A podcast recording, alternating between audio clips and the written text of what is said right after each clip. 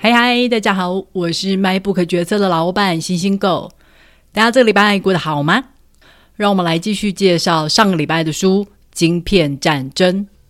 上个礼拜我们快速的讲了晶片的发展史。从晶片被发明以后，第一次大展神威是在登月任务，搭载了晶片的太空船得以计算超级复杂的轨道、动力等等资料，最后成功登月。在越战还有波湾战争中，世人见识到了结合了晶片的武器威力有多么强大，可以多么精准地打击目标。从此以后，战争也有了完全不同的面貌。而美国的晶片产业不只靠政府，商业公司的庞大基金规模才是真正撑起整个产业的原因。由晶片制成的各种产品融入了每一个人生活的方方面面。这庞大的经济规模不只是美国受益，美国的盟友也都分到一杯羹。而相反的，只把晶片当成是军事最高机密，一直孤军奋战的苏联，则是节节败退，最后不得不黯然下场。今天我们要花比较多的力气来讲晶片产业的政治面。我知道很多人都不喜欢听政治，喜欢说商业归商业，政治归政治。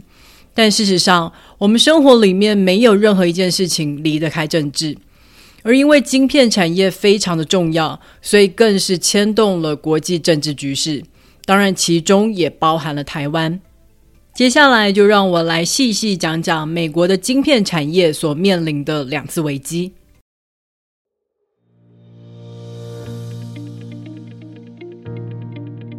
日本是美国在亚洲的最大盟友。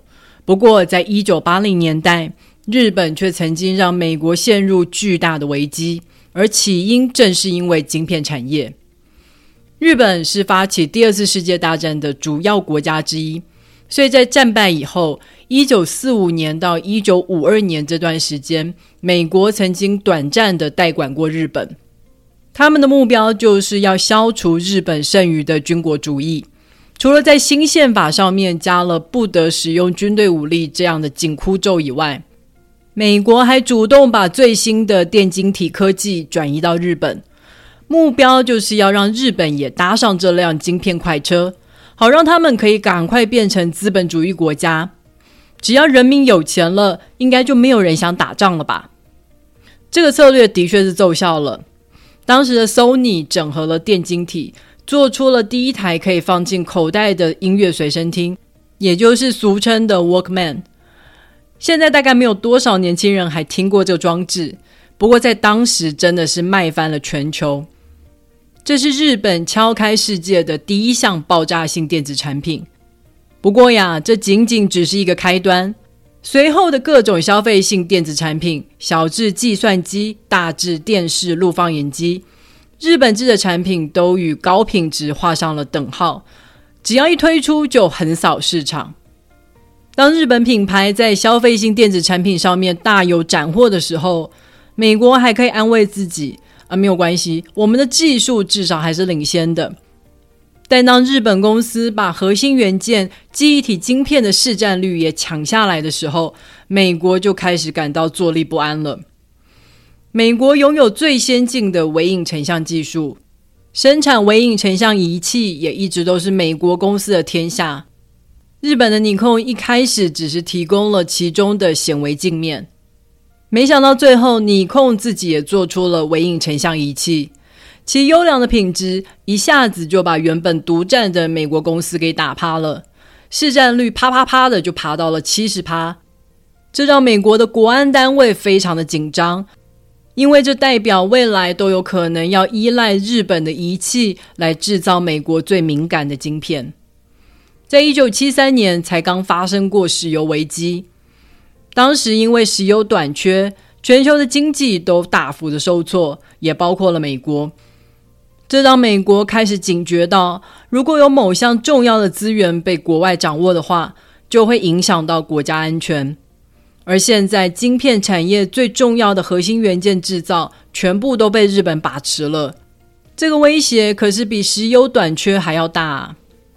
日本之所以可以后来居上，除了日本人那种直人性格，会在每一个细节上面近乎苛求的追求完美以外，当时最大的红利是因为日本有比美国还要低廉的人力成本，而且日本的商业环境也跟美国不同。美国虽然有像 Intel、AMD 那样的大公司，但是还有许许多多从车库诞生的中小型公司在晶片产业里面打拼。日本这边则是由数个大企业占据了晶片产业，在政府的政策主导之下，银行的资金全部都会集中到这几家企业，不论公司赚钱或是赔钱，他们都可以拿到贷款，这就成了他们跟美国公司竞争时的最大后盾。其实不只是晶片产业节节败退。当时的美国汽车产业也被日本的公司，像是 Toyota、尼桑、汉达打得奄奄一息。日本在当时一跃成为全世界第二大经济体，所有人都觉得他们有朝一日就会打败美国，包括美国人自己都这么觉得。当时日本在美国到处买公司、买房地产，不少日本人都有了一种自信。就算日本不能拥有军队，没有办法在军事上赢过美国，但现在似乎光用钱就可以把美国买下来了呢。所以这时候，日本国内也开始出现了一种声音：我们干嘛还要听美国的指令呢？日本可以把晶片与仪器卖给美国，当然也可以卖给苏联呢。日本在经济上的胜利，壮大了他在政治上的野心。当初美国是靠着晶片供应链稳定了亚洲的盟友，避免他们倒向共产党。但是如果今天他们投向了另外一个强权，那这一切又有什么意义呢？不过后来的故事大家应该都知道了，日本并没有打败美国，反而陷入了失落的三十年。日本的失败跟他自己的经济政策，还有大财阀占据的商业环境有关。这个部分我们就不细讲了。让我们来讲讲美国这边是做对了什么呢？首先，第一点，美国扶植了敌人的敌人，也就是南韩。美国帮助了南韩三星成立了记忆体晶片公司，来对抗日本。因为南韩的人力成本比日本还要低。所以就让他们去做出比日本公司价格更低的记忆体晶片吧。美国胜利的第二个原因是来自于 Intel 的决心。Intel 是发明记忆体晶片的公司，一开始他们是靠着这个晶片赚钱赚到手软，也让他们开始开发通用型的逻辑计算晶片，也就是所谓的 CPU。不过，相较于记忆体晶片的营收，刚起步的 CPU 所赚到的钱只能算是零头。如果你是 Intel 的 CEO，面对来势汹汹的日本公司，你是会继续加码投资记忆体晶片，期待能够保住原本的市占率，还是转而投资可能有天会赚钱，但现在还赚不到钱的 CPU 呢？这是一个非常困难的决定。而当时的 CEO 葛洛夫。果断的决定放弃记忆体晶片竞争，把所有的精力都投向了未知的 CPU。事后证明，这个决定对极了。CPU 为 Intel 带来了接下来十几年的荣光，而美国也成功的甩下日本，继续主导晶片产业。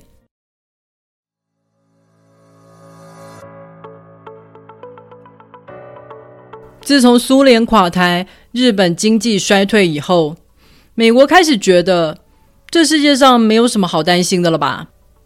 也是从这个时间点起，他大力的拥抱全球化，还大方的支持还是共产党主政的中国加入 WTO。连最强大的共产党苏联都会失败，中国共产党又有什么好害怕的呢？还是那句话，只要人民有钱了。自然而然就会变成资本主义国家，就会想要追求民主来保障个人资产啦。中国共产党垮台也是指日可待的事情了。加入 WTO 的中国以世界工厂的角色，比苏联更加的融入全球经济。大家都想以更便宜的价格来制造，也都想要把更多的东西卖进中国这个当时还未开发的庞大市场。想象一下，几十亿的人口，诶，如果让这样一个大国经济起来了，该有多大的购买力啊！这就是中国崛起的时空背景，大家都在做一个全球共荣的美梦，而台湾也是这一波全球化浪潮的受益者。张忠谋在一九八五年成为了台积电的董事长，带领台湾做起晶片代工的生意。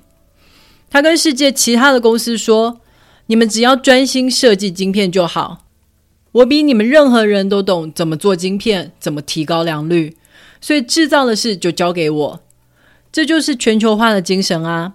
让最有效率的人去做他最擅长的事，这样组合起来就会让整体的效率最大化，消费者也可以享受到最好最便宜的产品。”而就在那个时候，一个跨时代爆炸性的产品推出，更加帮助了代工厂的崛起，那就是智慧型手机。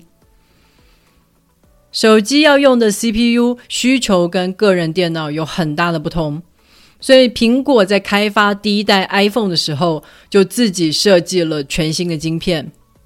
好在当时已经有台积电了，所以苹果不需要建立自己的晶圆厂才能推出 iPhone。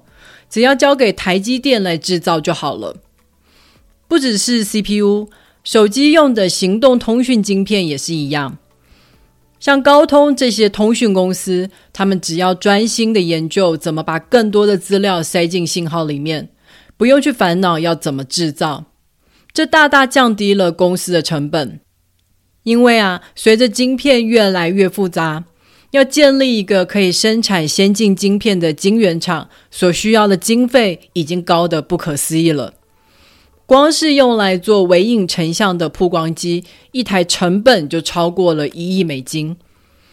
随着晶片越小越复杂，现在已经无法用可见光来印电路了。最先进的晶片要用极紫外光，也就是 EUV 才做得出来，因为它的波长才够小。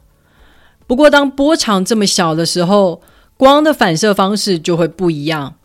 所以，如果要印一个矩形到晶片上，就要透过一个完全不一样的图片，最终才会把矩形印到晶片上。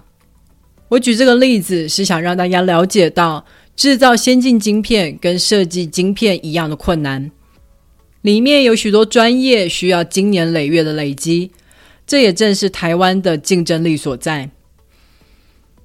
中国当然也知道晶片产业的重要性，为了要急起直追，中国使用了几种策略，多管齐下。第一个就是，如果你想要在中国开公司，中国政府就会要求你要跟中国的公司合伙，并且要做技术共享。有许多公司，像是 IBM、高通、AMD，都跟中国达成类似的协议。其中又以 AMD 与中国达成的协议最为致命，因为其中包含了 CPU 的设计还有制造的关键技术。而第二个策略就是把需要的公司买下来。中国政府会派出一些白手套到世界各地去买下拥有关键技术的公司，其中最被我们熟知的大概就是紫光集团了吧？紫光集团在二零一五年的时候来到台湾。想要买下台积电二十五趴的股份，还有打算并购联发科，并且威胁台湾，如果这一场交易泡汤的话，他就会建议中国政府禁止台湾晶片进口。当时的台积电跟联发科都很依赖中国市场，尤其是联发科，它的晶片很大一部分都卖给了中国平价手机厂，所以台湾社会当时也有一股声音说。不可能放弃中国市场啊，所以应该得要想办法放宽法规限制吧。不过因为当时刚好逼近了总统选举，所以即使亲中如马英九政府也不敢轻举妄动。中国第三个策略就是打造华为，华为就如同是南韩的三星一样，都是请全国的资源之力扶植起来的重点公司。华为一开始提供的是通讯的基地台设备，很快就做到了全球市占第二名，同时间，它也制造手机，就像苹果一样自己设计晶片。华为的重点是放在通讯晶片，因为可以与自己做的基地台有更顺畅的整合。华为的目标是下一个五 G 世代，到时候基地台就会面临一波更新，而他做的晶片就可以展现出优异的性能。到时候不管是基地台或是晶片，华为都能够获得更大的市占率，一举成为标准的制定者。中国政府也在同一时间喊出了“二零二五年中国制造”，目标就是在二零二五年，中国会掌握重要的关键技术，不再需要依赖外国。老实说，中国制定的这几个策略都非常的聪明，真的几乎只差一步就要成功了。而这段时间里，美国在做什么呢？美国一直相信两件事情。全球化还有跑得更快，他们认为全球化是最有利的策略，并且认为即使中国正在努力追赶，只要美国跑得更快就没有问题，就能一直保持领先地位。然而事实是，当美国因为全球化的策略放宽了各种限制的时候，最大的受益者正是中国。中国透过了技术转移，还有购买公司，一点一滴的在掏空矽谷。当这些公司最大的客户就是中国的时候，他们没有动机，也没有能力去拒绝。这种时候，如果政府不能出面去设立一些管控机制的话，跑得再快也没有用。何况差距根本没有想象中的大。二零一六年，川普上台是美国态度开始改变的转捩点。主要的原因就是川普所任用的幕僚看穿了美国所谓“跑得更快”的这个策略的盲点。除了开启与中国的贸易战之外，美国的第一个目标就是要打击华为，因为华为是中国晶片产业的领头羊。美国率先禁用了华为的设备。也禁止卖先进的晶片给华为。华为的手机在失去晶片供应以后，现在已完全没有办法出货。接任的拜登政府继续在晶片产业勒紧中国，除了禁止晶片出口以外，相关的晶片制造设备也纷纷加入列管的清单。现在连相关的人才也禁止在中国公司工作。可能有人会想，会不会在这样的禁止之下，反而加速了中国自己研发的速度呢？也许有一天，中国就全靠自己发展起了晶片产业，而且还是整套的，从设计晶片到制造晶片到仪器开发一应俱全。如果是更早以前，我还会说有那么一丝丝的机会，但现在我已经完全看不到可能性了。因为光是现在用来做最先进晶片的 EUV 曝光机，就耗费了数百亿美元，还有数十年的时间才开发出来，而且里面最关键的元件还分别来自不同的国家，缺一不可。没有任何一个国家可以宣称单靠自己就能做出这台机器，所以我们可以想象，只要美国这边关于晶片的禁令不解除，中国就只会像当年的苏联一样，只能孤军奋战，最后万叹大势已去。然而，当然未来也存在着一种可能性是，中国不惜玉石俱焚，出兵攻打台湾。反正我得不到的，你们也都别想得到，让全世界的晶片产业一起停滞。这就像是当初美国打波湾战争，真正的目的是为了石油。中国目标台湾，目的也是为了最关键的晶片产业，才不是什么民族大义呢。所以这一场晶片大战绝对不是靠什么九二共识、和平协议就可以摆平的。这是一场美中的零和战局，绝对是要分个你死我活。而很遗憾的，台湾是无法在这一场大战里面置身事外。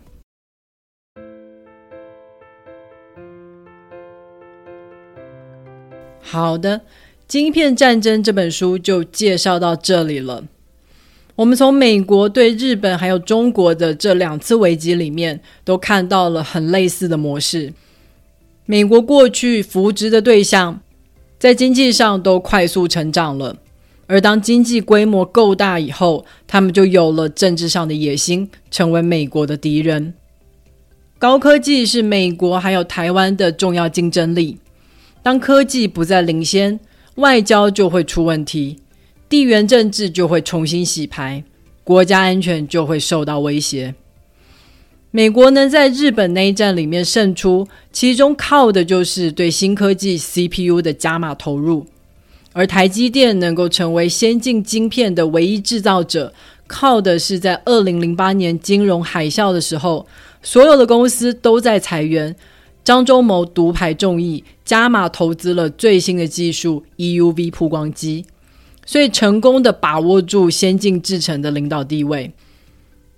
虽然现在美国与中国的一战胜负还没有分出来，国际情势也比过去更为的复杂，但可以确定的是，全球共荣的那个美好年代已经成为过去式了。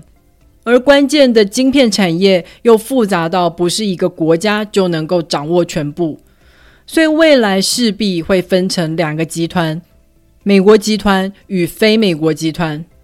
问题是，台湾我们要选哪一边？如果你听了今天的介绍，对这本书感兴趣的话，别忘了透过 MINEBOOK 决策的导购链接来购买这本书哦。网址是 triple w 点 minebook 点 tw。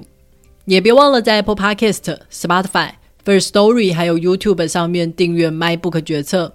你的订阅跟留言就是对我最好的动力。好喽，下个礼拜再会，拜拜。